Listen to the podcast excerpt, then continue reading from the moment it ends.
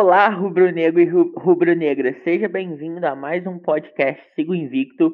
O podcast 07 vai tratar hoje sobre o jogo contra o Fluminense pela final do Carioca, o primeiro jogo, e o jogo contra a LDU realizado pela Libertadores. E aqui comigo para comentar, trazer para você análises táticas, análises comportamentais dos jogadores, temos Filipão. Tudo bem, Filipão? Seja bem-vindo mais uma vez. Tudo bom, Ferreira? Obrigado aí. É, hoje tem bastante assunto para falar, né? Além dos jogos, você tem muita questão extra-campo que está acontecendo no Flamengo, né? Venda do Gerson, os patrocínios, Flamengo querendo pôr público na final do Carioca. Hoje aí tá bem recheado de assunto. Excelente. E agora, para começar, a gente traz primeiro o panorama sobre o jogo contra o Fluminense, que foi o primeiro jogo do Campeonato Carioca. É, o Flamengo começou ali sem mexidas, sem surpresas, né, Filipão? Com a escalação que o CN já vem adotando é, há um tempo, com a volta do Rodrigo Caio, que é um ponto positivo. É, ele saiu do jogo é, sem nenhuma lesão, que é outro ponto positivo. E o primeiro tempo o time foi bastante dominante. O que deu certo e o que não deu certo no primeiro tempo, Filipão? Ferreira, o primeiro tempo foi muito bom, assim, não tem muito o que falar de errado, não. Talvez o que dê para falar, falar seja a questão de que o time não matou o jogo de novo. Isso a gente viu já em outros jogos. Você tem a oportunidade de fazer três, quatro gols e você só faz um ou dois, você é, ainda dá chance para o adversário no segundo tempo. Porque se você sai do primeiro tempo com 3 a 0 é muito difícil o adversário ter fôlego para voltar. Mas com 1 a 0 o adversário é, começa a ter alguma esperança.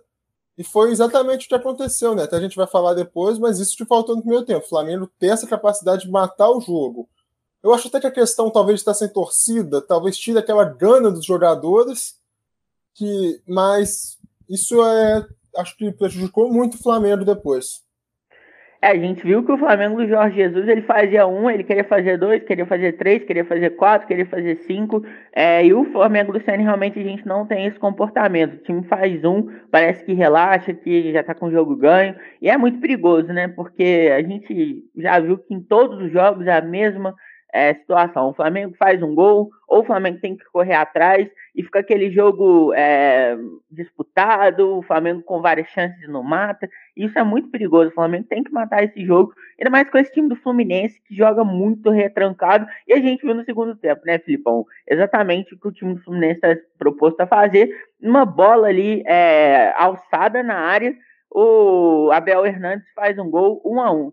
E o segundo tempo, o que, que a gente pode falar do time do Flamengo, do time do Fluminense? Foi como esperado? O que, que você achou? É, Ferreira, igual você falou, o time do Jorge Jesus ele aproveitava o adversário baqueado e já enfiava ali dois, três gols. Já a gente fala que é girar a faca, né? Você já matava o adversário já não dava nenhuma chance para ele. E aí, como você não matou o jogo, o adversário uma hora vai começar a ter chance, vai vir para cima. E aí, até porque o Fluminense tem muito garoto novo, com fôlego, e isso ajudou muito eles. Que, e por isso eles acabaram conseguindo um empate. A bola é do Flamengo, é uma pedra cantada, e aí varia os jogadores, não importa quais jogadores estejam disputando a bola. O Flamengo parece que sempre perde nessa bola defensiva, então eu acho que não é um problema individual. Apesar de que o Aaron, como zagueiro, em algumas situações é bem discutível, mas eu acho aí que é um problema principalmente do Ceni. O Ceni não tá sabendo treinar, não tá sabendo arrumar, porque troca de jogador. Ou você, ou você acha que nenhum jogador do Flamengo sabe disputar bola de cabeça na defesa, o que não faz sentido, ou é um problema realmente tático. Nós temos até semelhanças entre o gol do Fluminense e o gol da LDU. O, o primeiro gol do Fluminense e o primeiro gol da LDU. Os dois surgiram da seguinte forma: foi uma jogada de escanteio, a bola foi rolada para trás para outro jogador cruzar. Esse jogador que cruzou, ele não teve nenhuma marcação, nenhuma marcação. Ele ficou livre para cruzar, no caso o Egídio e o jogador da LDU, que eu não me recordo o nome. Ele cruzou é, aberto na diagonal o cara cabeceou para dentro praticamente e fez o gol. Então, esse a defesa do Flamengo está demorando muito para sair. Isso é um problema, realmente é um problema que o Ceni precisa treinar. Será que o Ceni não treina isso no dia a dia, não, Felipão? Ô Ferreira, eu acho que ele tem a obrigação de buscar né, opções no dia a dia. Eu acho que ele pode até estar treinando, mas ele ainda não encontrou o jeito certo de treinar. E não entendeu ainda a urgência que precisa corrigir isso. Porque, nossa, imagina se o Flamengo, igual você falou do jogo da LDU, do jogo do Fluminense, se são jogos que o Flamengo perde, você traz uma questão, um problema muito grande. Ainda mais porque o Flamengo fez uma opção que algumas pessoas acham contestável, mas eu acho até que pelas circunstâncias faz sentido, que foi usar força máxima contra o Fluminense e rodar na Libertadores. E até queria saber o que você acha disso, Ferreira, porque, é assim, considerando que o Fluminense é um rival que hoje não é um rival fraco, que é um rival final que está em segundo no grupo da Libertadores, num grupo difícil, está com o Júnior Barranquilha, River Plate, e está disputando. É, e é um Fla-Flu, né? Tem o peso do clássico. O, o, Fluminense se mata em campo contra o Flamengo mais do que qualquer adversário. É um time que tem algumas boas peças da base. E, portanto, eu não acho que é um absurdo você. Até porque eu acho que o Flamengo, mesmo poupando os jogadores, tinha condições de vencer a LDU. A gente até vai conversar sobre isso. Mas eu não acho que foi um absurdo, não. Mas aí eu queria saber a sua opinião também. Então, é um jogo de Libertadores, Fla-Flu. É muito possível que os clubes eles se encontrem novamente nas oitavas. Então, é super válido o Flamengo ter ido com o time titular.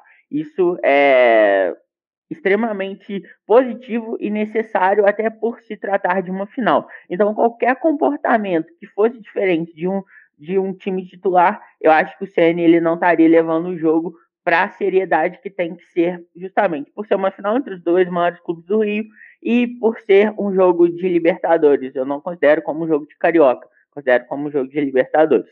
Então, valeu a pena sim o Flamengo ter ido com os titulares, embora a gente não tenha tido um desempenho de forma satisfatória. Eu acho também, Ferreira, que tem a questão do Arão na zaga, que eu acho que o Ceni está usando algo que é para ser usado em algumas situações como regra eu acho que ele cismou, ah, o Arão é zagueiro, então em todo jogo importante o Arão vai ter que ser zagueiro. E aí, até contra ele deu, ele veio a mudar isso surpreendentemente, a gente vai falar disso, mas eu acho que contra o Fluminense, com o time tomando pressão, talvez você botar o Arão de volante fazer proteção e botar um zagueiro mais alto para bola aérea, porque é óbvio que o Fluminense ia sair tentando bola aérea. Contra o Flamengo, qualquer time que precisa fazer gol vai jogar bola na área o tempo todo. Então, talvez você pôr algum zagueiro mais alto para disputar mais de cabeça seria uma opção melhor do que deixar o Arão ali. Até porque eu acho que você está queimando uma opção que pode ser válida, você está perdendo argumentos. Eu acho que ele corre o risco de acontecer isso. E o Arão não é a primeira nem a única vez que a gente vai falar do Arão aqui no podcast, né? É um tema que a gente vem debatendo desde o primeiro jogo do Flamengo, posicionamento do Arão, as falhas do Arão, o comportamento que o Arão pode dar bem para o time. Mas, cara, é, a gente viu que não tá dando certo, tem que mudar. É, os zagueiros que o Flamengo tem atualmente, é, eles estão realmente pecando, o Arão tá pecando, mas o Ceni tem que encontrar uma solução. É, já tem, já tá quase no final da fase de grupos, último jogo do Carioca agora, final única praticamente, né? Então ele tem que dar uma solução. Ele é pago para isso, ele tem que resolver. Agora a gente vem para falar do jogo contra a LDU, né, Filipão? Que foi um jogo de Libertadores, valendo classificação. O time da LDU vinha de quatro jogos sem ganhar. E o CNM começa com surpresas na escalação. Você sentiu um frio na barriga quando você viu aquele time que ia a campo? Ferreira, eu estranhei muito a seguinte situação. Você querer jogar contra os zagueiros não é um problema. O problema é você ter tido todo um carioca para treinar essa formação e você não treinou. Você preferiu jogar com a formação que você já quer no Carioca do que testar. Você tem o Carioca para testar, você tem o Bangu para testar, você tem o Resende para testar. Aí onde o Ceni resolve testar? No jogo de Libertadores, fazendo classificação, que se o time perdesse ia ser uma situação muito dramática. Ou seja, não tem desculpa para isso, é um absurdo isso. Eu acho que o Ceni tem que responder sim por isso. Mas repito, eu não acho que o sistema de três zagueiros por si é ruim. Eu acho só que qualquer sistema novo você não pode treinar num jogo tão importante quanto esse. E é um jogo que só se tornou assim com esse drama que o Flamengo não ganhou da União Localeira é, na rodada passada. Porque se tivesse ganho, aí sim justificaria o teste. Aí sim eu até entendo. Mas agora, você fez merda no jogo passado, não conseguiu ganhar, então teve que levar isso a sério. Até porque o Palmeiras tinha perdido, você teve a oportunidade de ser o time que mais pontuou na Libertadores e que isso lá na frente pode fazer diferença. Não, e não foi só um teste na zaga, foi um teste no meio de campo também, porque ele botou o Ilharão de meio de campo. O Ilharão, ele tá jogando zagueiro desde a reta final do Campeonato Brasileiro de 2020. Então, é, ele voltou no meio de campo, ele não fez uma boa partida. O Léo Pereira, ele jogou no máximo cinco, seis partidas no Carioca, e todas ele jogou como quarto zagueiro. Ele não, nenhuma jogou da função que o CN ele propôs que o jogador tivesse jogado ontem. Então, foi realmente, é era um jogo para não complicar e que o Flamengo complicou. Um jogo que era para classificar, classificar bem ainda, fazer saldo de gols, igual você falou, lá na frente a gente vai sentir isso, porque se a gente pega um Palmeiras, se a gente pega um Atlético, a gente decide lá na casa dos caras. Embora não tenha torcida, isso faz diferença sim. Então, é, essa parte de poupar jogadores é válida porque te dá rodagem. Mas você mudar alguma coisa que o seu time já está é, esperando é outra, é diferente. Tanto que ele ali no segundo tempo ele já entrou com o Ramon. Ele tinha que ter começado com o Ramon. O Ramon é lateral esquerdo, por que, que ele foi botar o Léo Pereira de zagueiro? Isso me lembrou muito o Domenech contra o Atlético Goianiense botando o Rodrigo Caio na lateral. Então o Senna exagerou sim, ele tem que responder. É, e o Flamengo não fez uma boa partida, né, Filipão? É, Ferreira. A questão de poupar alguns jogadores, eu até concordo. Porque afinal, o Vitinho estava precisando de rodagem, Pedro nem se fala, Mateuzinho a gente sempre pede, isso eu acho super válido, mas o problema é testar um sistema completamente novo. É, vendo entrevistas de jogadores, eles, eu já vi muitas vezes eles falarem como é diferente se jogar com dois zagueiros ou três zagueiros. As movimentações são totalmente diferentes. É, você demora alguns jogos para se adaptar, ou seja, você não pode sair testando de cara num jogo tão importante. Eu acho que a questão do, de o Arão de volante, até que é um pedido da torcida, apesar de que ele estava muito tempo sem jogar, mas a questão, eu acho que um sistema de três zagueiros implica muita mudança de todo mundo em campo. E isso para um jogo que valia tanto, que a derrota podia custar tão caro, é muito complicado. Na verdade, a ideia do Ceni foi a seguinte: quando o Flamengo está jogando atualmente, que ele está atacando, o Felipe Luiz faz essa saída de três com o Rodrigo Caio e com o Ilharão. Então a ideia do Ceni foi a seguinte: ele usou o Léo Pereira como o Felipe Luiz para sair com Gustavo Henrique e com Bruno Viana. E ele usou o Mateuzinho como se fosse o Isla, para fazer aquela dupla com o Everton Ribeiro. O Vitinho fazendo a do Arrascaeta, o Gabigol e o Pedro na frente, o Ilharão e Gerson no meio normalmente. Só que o Léo Pereira não é o Felipe Luiz. O Felipe Luiz é um jogador que a gente não tem no Brasil. Então a gente precisa de um especialista na posição nesse cenário. É, e para defender, o Léo Pereira defendeu como lateral. Você percebeu isso também, Filipão? Defendeu no 4 4-2 e atacava numa espécie de 3-5-2. Com o Vitinho Sim, de ala. é o que você falou. O Léo Pereira talvez tenha feito um posicionamento parecido com o Felipe Luiz, que é avançar um pouco mais armando.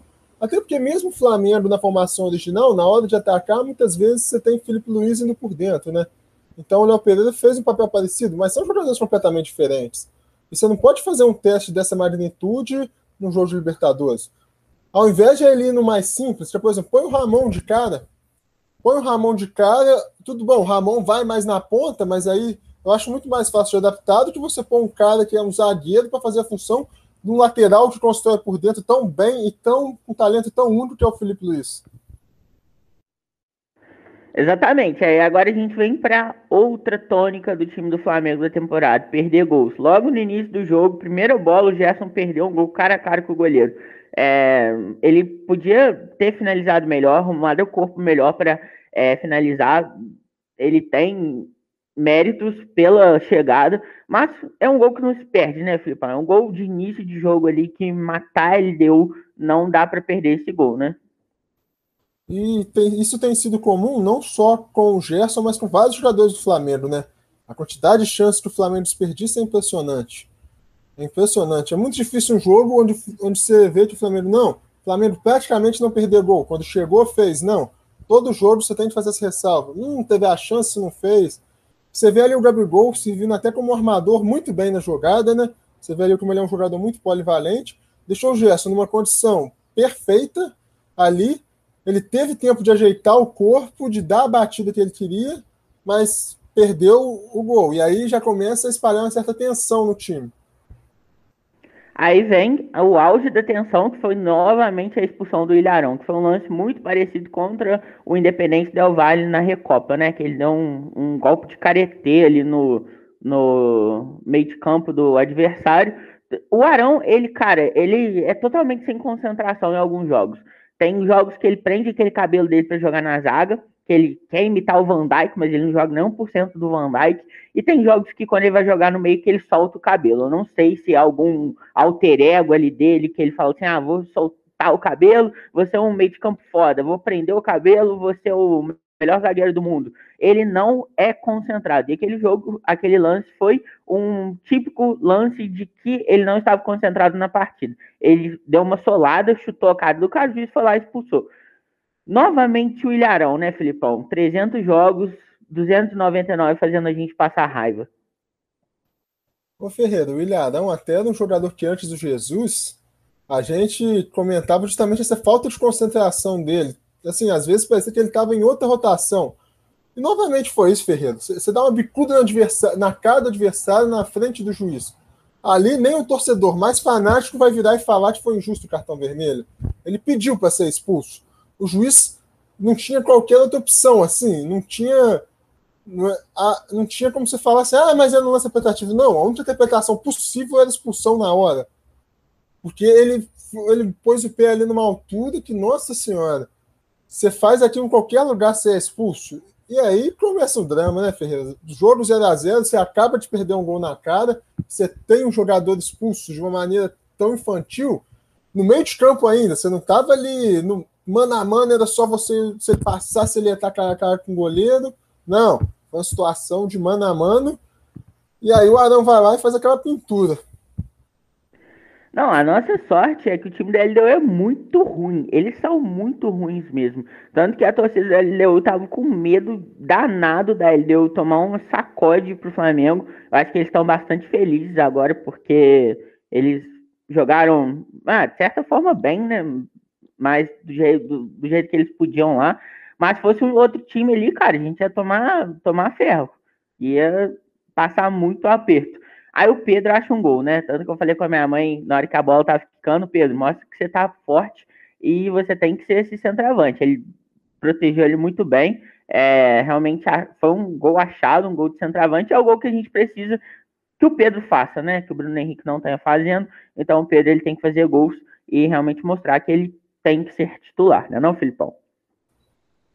Ferreira, você falou aí que o time dele é muito fraco, realmente é. Era um jogo que o Flamengo, mesmo poupando jogadores, tinha condição de ganhar com alguma facilidade. É um time muito fraco, é um time que depende muito quando está em casa da questão da altitude, do adversário morrer em campo.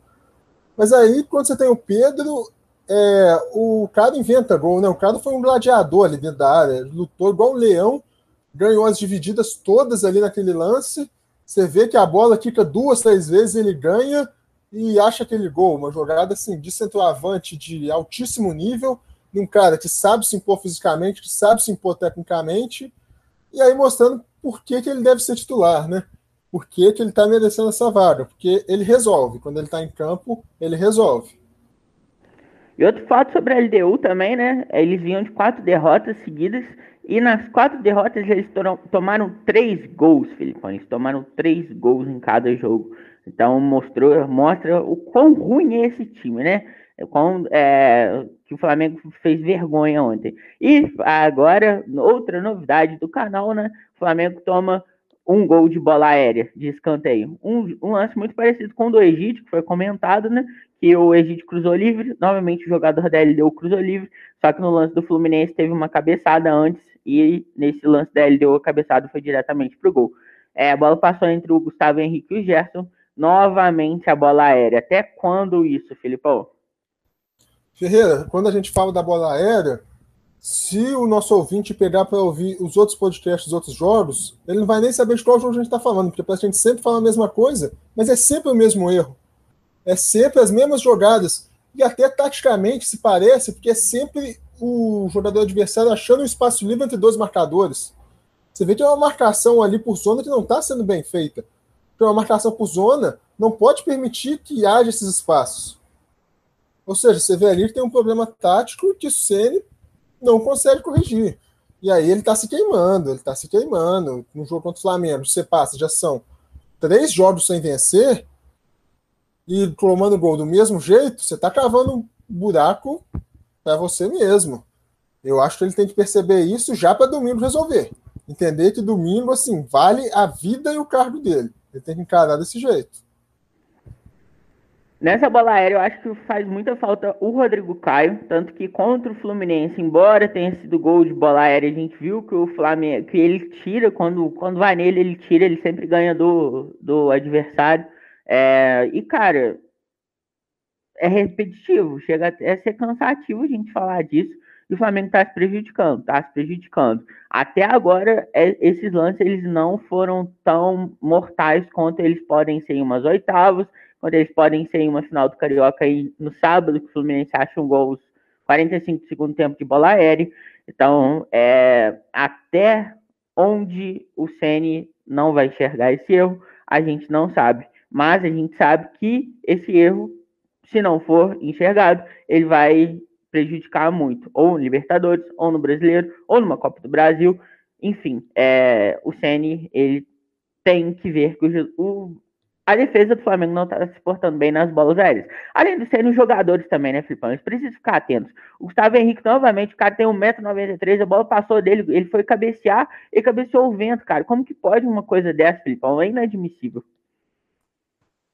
Ô Ferreira, mas aí, não que eu acho que os jogadores estão indo bem, eu acho que os jogadores têm sua parcela de culpa, eu acho que eles têm que se concentrar mais, mas quando você começa todos os jogadores que entram falharem do mesmo jeito, você começa a questionar, falando, eu acho que é mais o sistema de jogadores. Porque não é possível que o Gustavo Henrique, que era um jogador excelente no jogo aéreo no Santos, parou de aprender a, a cabecear a bola, simplesmente esqueceu como se, é, se marca na bola aérea. Não, ele está sendo treinado da forma errada. Eu acho mais lógico se pensar. Rodrigo Caio também é um zagueiro muito confiável na bola aérea. Mas o sistema do Flamengo o Flamengo tinha, que tomava muito pouco gol de bola aérea, do nada começa a tomar o Senna começa a tomar. Você vai pensar que o problema é mais tático.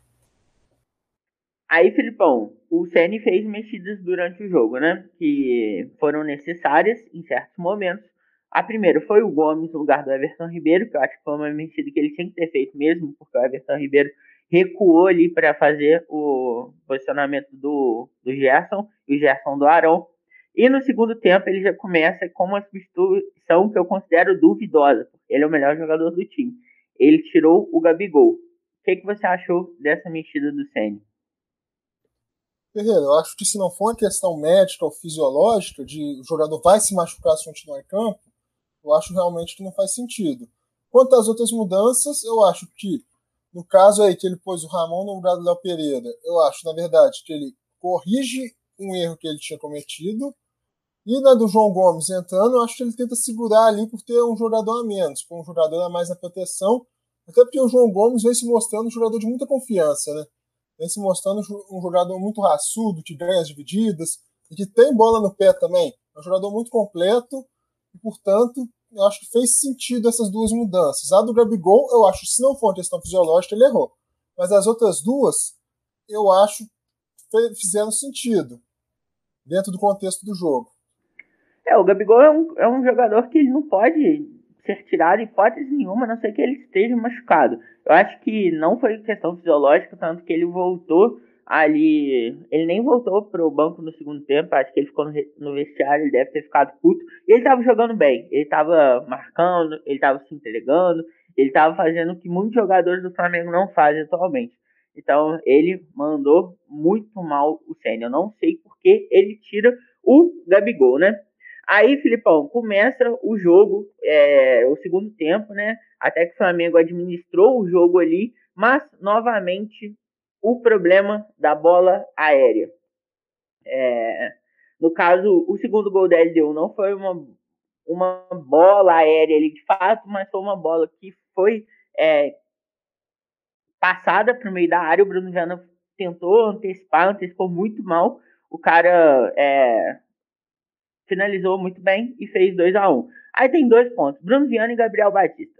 Falam que o Bruno Viana é um zagueiro de Europa, já chegou no Flamengo que quer voltar para a Europa, que não sei o que. Tomara que ele volte quando acabar o contrato e não fique com a gente, porque não tá me conquistando nem 1% do que eu achei que ele iria conquistar, né? A gente achou que fosse um zagueiro da Europa, um zagueiro com bom tempo de bola, um zagueiro com boa, excelente saída de bola. Ele tem um bom passe ali, mas ele peca em muito tempo de bola. E o Gabriel Batista, todo mundo fala que ele é um goleiro bom com os pés, mas o goleiro tem que ser bom com as mãos também e de posicionamento. No segundo, o primeiro gol da LDU foi no contrapé dele, no segundo gol da LDU foi uma porrada, mas ele poderia ter tentado atacar a bola, nem isso ele fez, né? Então, o que, que você acha desses dois jogadores aí, Filipão? Viana eu concordo 100% com você. É um jogador que ainda não mostrou para que veio. Muito desatento, vai muito mal nessas bolas alçadas para a área. Só a saída com o pé nunca vai ser motivo para você ficar com o zagueiro. O zagueiro tem que ser bom marcando e depois bom com a saída com os pés.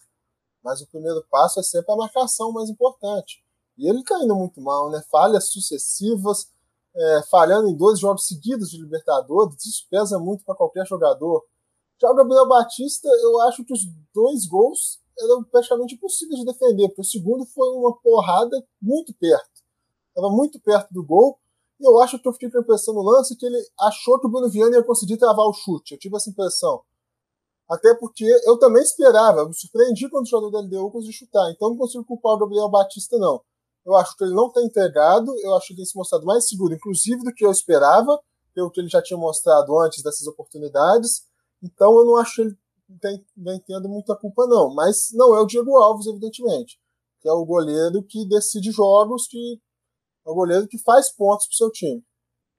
O Flamengo é muito refém do Diego Alves, a gente precisa de um goleiro. É, não, não adianta. Gabriel Batista e Hugo, eles podem ser muito bons, mas eles já estão com aquela carga emocional, ele já tem desconfiança, então a gente precisa de um cara que chegue, que assume, que bata no peito e fale igual o Gabigol. Eu vou ser o cara, eu vou ser o goleiro do Flamengo, eu vou dar certo. É, a gente não dá para ficar refém de um goleiro, embora o Diego Alves seja muito bom, ele machuca sempre, né? Aí o Ceni tomou o segundo gol, ele decidiu, falou assim, pô, olhou pro banco, viu, tem o Rascaeta, tem Diego, tem Bruno Henrique. Vou botá-los, né? Como se fosse é, só por causa do gol da LDU, ele tinha que ter feito isso antes. Tinha que ter começado com eles, a princípio, né? Aí o, tem uma bola ali com o Pedro, novamente ele ganha no corpo de jogadores, chuta para é, tentou dar um chapéu ali no Christian Borra. Eu acho que foi pênalti ainda que o Christian Borra estava na, tava na área, seja a falta que o VAR faz na Libertadores. Aí o Arrascaeta, mais uma vez, não tá jogando, não jogou bem não, pelo minutagem, mas deu uma assistência, né, Filipão? 2 a 2 gol do Flamengo. Quero que você analise esse gol. O Arrascaeta Ferreira, eu acho que ele chamou muita responsabilidade. Ele entendeu como é estava o jogo, ele entendeu que era preciso, entendeu que não ia ter aquela quantidade de jogadas trabalhadas e fez o que tinha que fazer. Na hora que apareceu a oportunidade, botou a bola na cabeça do Gustavo Henrique e o Flamengo empatou. E até porque, Ferreira, eu acho que o Arrascaeta ainda foi muito bem porque ele não sentiu o jogo, porque estava uma situação muito dramática. Imagina se ir para o último jogo, Ferreira, sabendo que se você perder, você está eliminado da Libertadores, com, com esse time que o Flamengo tem que é do que aconteceria se a LDU ganhasse. Olha o drama que o Flamengo ia viver no último jogo. Eu acho que o Arrascaeta entendeu tudo isso e fez o que precisava ter feito em campo. Eu acho que ele foi muito inteligente. Eu acho que ele foi muito decisivo, assim. Pelas circunstâncias, acho que ele foi brilhante. Até porque a situação era muito complicada mesmo se o Flamengo é, perdesse o jogo, porque a gente sabe, o último jogo da Libertadores não podendo perder, a gente já viu esse filme, né? Exatamente. Aí, ali naquela situação, a LDU tava viva no grupo, tava ressuscitando um morto, muito morto mesmo. E a gente ia chegar para a última rodada contra o Vélez precisando de pontuar, porque a LDU ia pegar o Lacalheira lá em Quito, uma vitória eles passavam o Vélez. Então o Vélez ele tinha que pontuar no Rio também. Então, é, mas não somente com empate em caso de vitória da LDU. Então ia complicar bastante, os argentinos iam vir pesados pra gente.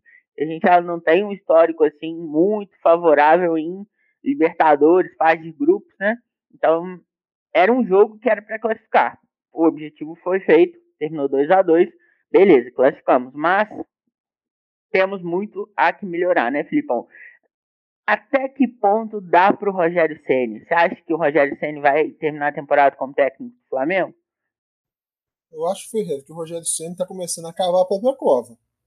Eu acho que ele tem feito algumas escolhas bem polêmicas e não tem conseguido ajeitar o time, não tem conseguido resolver o problema da defesa, sendo que ele teve tempo, ele teve uma pré-temporada, teve o Campeonato Carioca todo, e o problema persiste. E quando você está no Flamengo, você não pode esperar que você vai ter muito tempo. Não, você vai ser cobrado. Uma eliminação no Flamengo é inaceitável.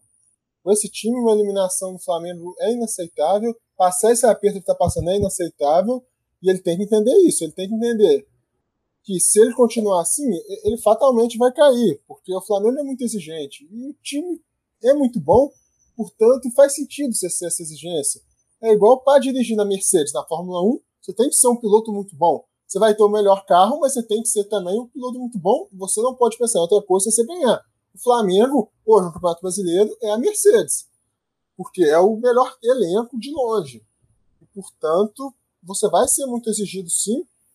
E, portanto, conhecendo o futebol brasileiro, meu amigo, domingo é decisão para o Rogério Senna também. Não só para o Flamengo, mas é decisão para o Rogério Senna também. Até porque você tem treinadores aí no mercado que que, que acho que pegariam no Flamengo sem pensar duas vezes. Portanto, a situação dele está ficando bem complicada. Exatamente, você falou que o Flamengo é a Mercedes e o Flamengo precisa de Lewis Hamilton, né? O Senna tá mais ali para um Felipe Massa, para um, é, um piloto mais. Ah, bom, mas não é um piloto para guiar uma Mercedes, né? Então, o Flamengo precisa de um Lewis Hamilton ali no comando, urgentemente. É, e, Filipão, agora a gente vem trazendo notícias da semana, que são interessantes da gente conversar, né? Primeiro, venda do Gerson. Hoje, dia 20 do 5, ela pode ser sacramentada ou não. O Gerson já falou que tem interesse em ficar no Flamengo. Você acha que ele vai ser vendido? E vale a pena vender o Gerson? Pô, Ferreira, eu acho o seguinte, pelos valores que estão se falando, 30 milhões de euros, você tira qualquer jogador do Flamengo, considerando a situação financeira hoje por causa da pandemia, considerando é, até mesmo a cotação cambial, né, que acho que seria a maior venda da história do Flamengo, considerando em reais. Então eu acho que não tem como segurar. Se o jogador quiser ir e o clube de fora estiver disposto a pagar 30 milhões de euros, você não segura ninguém. E aí, claro que vai fazer falta. Você não tem um jogador no nível do Gerson hoje no Flamengo, nem no futebol brasileiro. Então é claro que vai fazer falta. Mas é igual eu te falei, considerando a situação, não dá para segurar. Eu acho até que pode ser considerado uma boa venda. Eu acho que o Flamengo tem condições de ir buscar jogadores que, talvez não hoje no nível do Gerson, mas que podem vir a crescer muito. Jogadores muito bons, o Flamengo tem condição de buscar.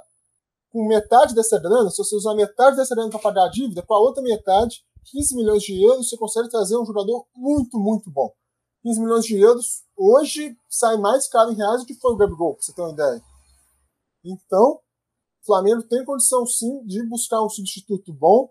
E eu acho que se o Gerson quiser ir, a, o Olímpico de Marseille que quiser pagar, o Flamengo não vai ter nem ter opção, não. Tem que deixar aí mesmo. Até porque faz parte da política hoje do Flamengo, que é manter a saúde financeira do clube. Eu acho certo.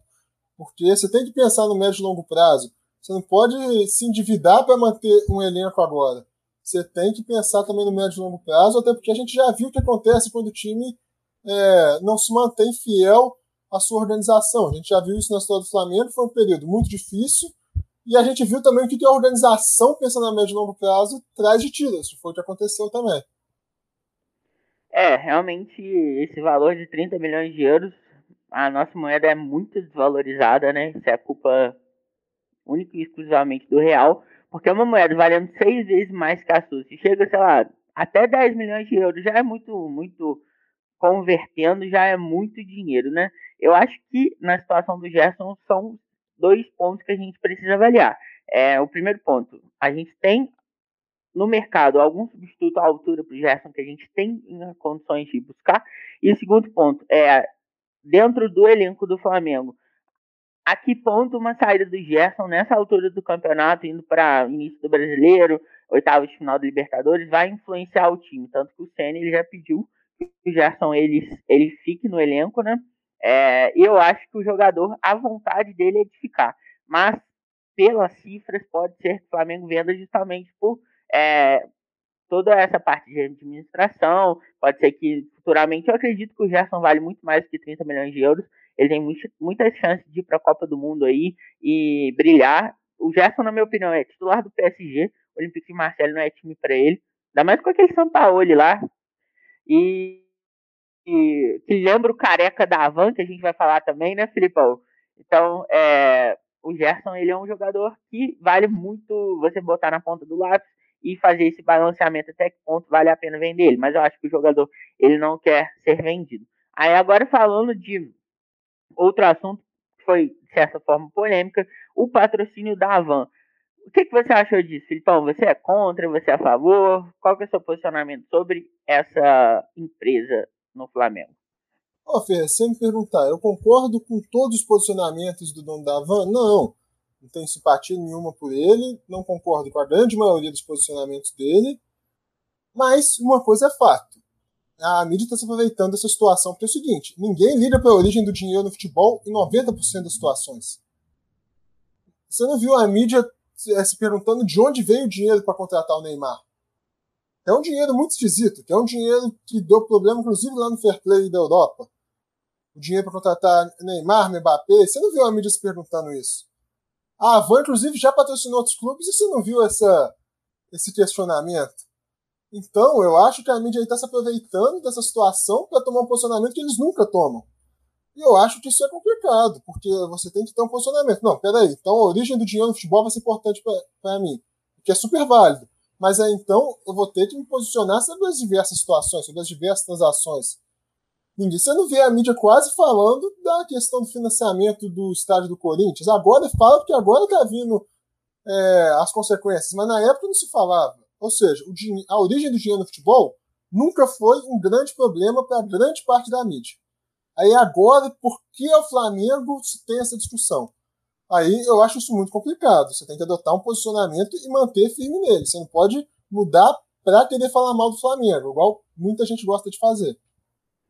Não, concordo com você. E outro ponto também, o Flamengo é uma empresa, o Flamengo precisa de dinheiro, o Flamengo tem que pagar funcionário, o Flamengo tem que ter receita. E se a Van está disposta a pagar uma quantia que o Flamengo acha justa para estampar no uniforme, que estampe.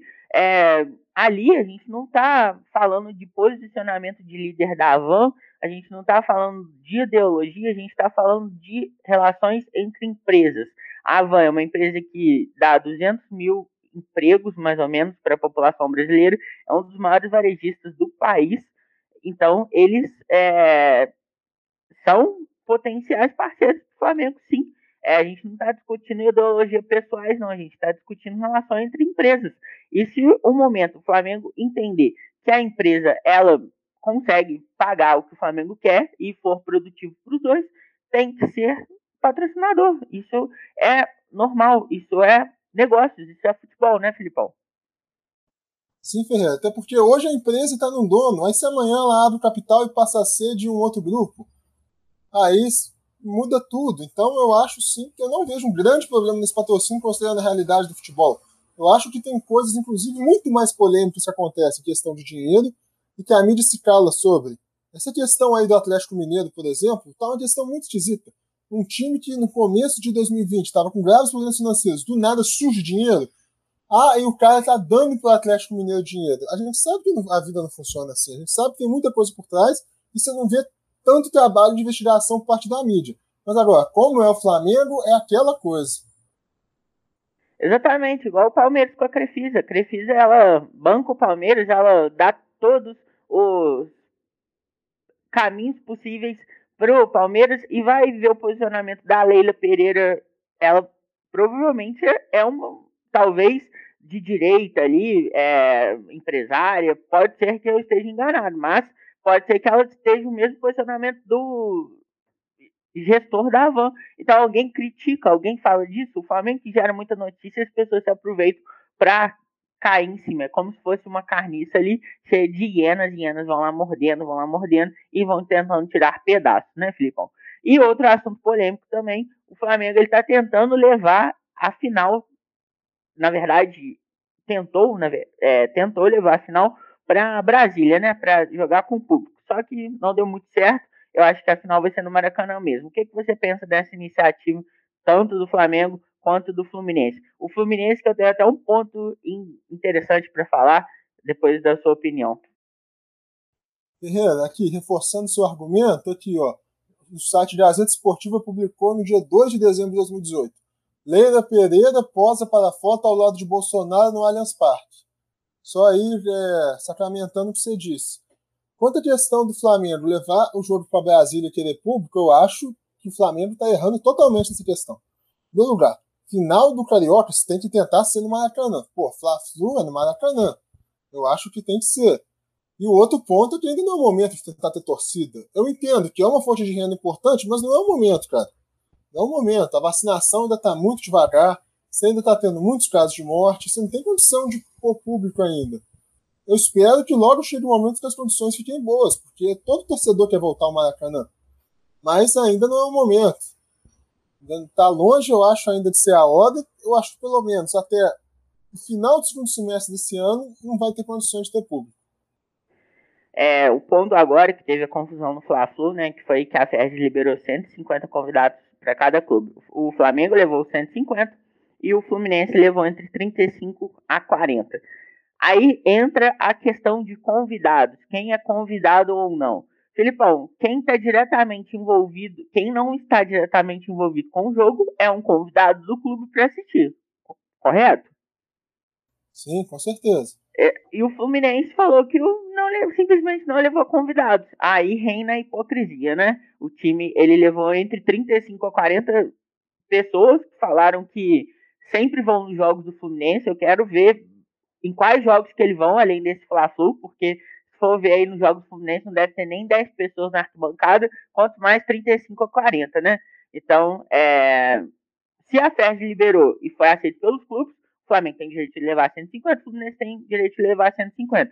Então, entre 35 a 40 são convidados. Então, os dois times estão errados. O Fluminense não pode cobrar um posicionamento do Flamengo, nem o Flamengo pode cobrar um posicionamento do Fluminense. Eu acho que isso é tudo acordado antes para que é, tenha o melhor caminho, concorda?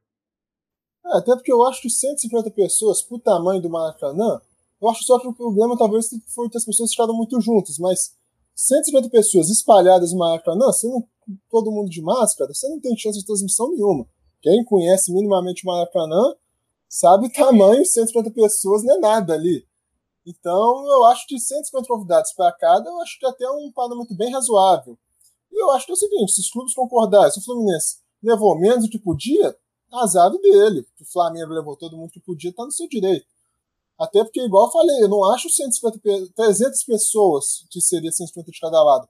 Mas arquibancadas do Maracanã, dava para você manter um distanciamento legal, todo mundo de máscara. Eu acho só que foi esse o erro, mas o número eu acho até bem razoável. Exatamente, Filipão. É, eu acho que muitas vezes falta empatia nas pessoas para tomar essas decisões, né? O país está em um momento muito difícil, então a gente tem que pensar em todos, não só em, em alguns, que eu acho que é o que está faltando. Mas é isso, Filipão. É, agradeço mais novamente essa troca de passes. Espero que quem chegou até aqui tenha gostado da nossa, é, do nosso podcast, mais um do Siga Invicto. Lembrando que nós temos conteúdo no Instagram é, toda semana. E agora abro espaço para você para se despedir, para dar o seu salve para a galera e falar o que você quiser. Agradecer aí, Ferreira, você e principalmente aí quem está nos ouvindo, né? Todo mundo que ouviu até aqui, para que as pessoas continuem acompanhando nosso trabalho, tanto no Instagram quanto aqui nos podcasts. E é isso aí, um abraço. Siga o Invicto, se despede, até a próxima.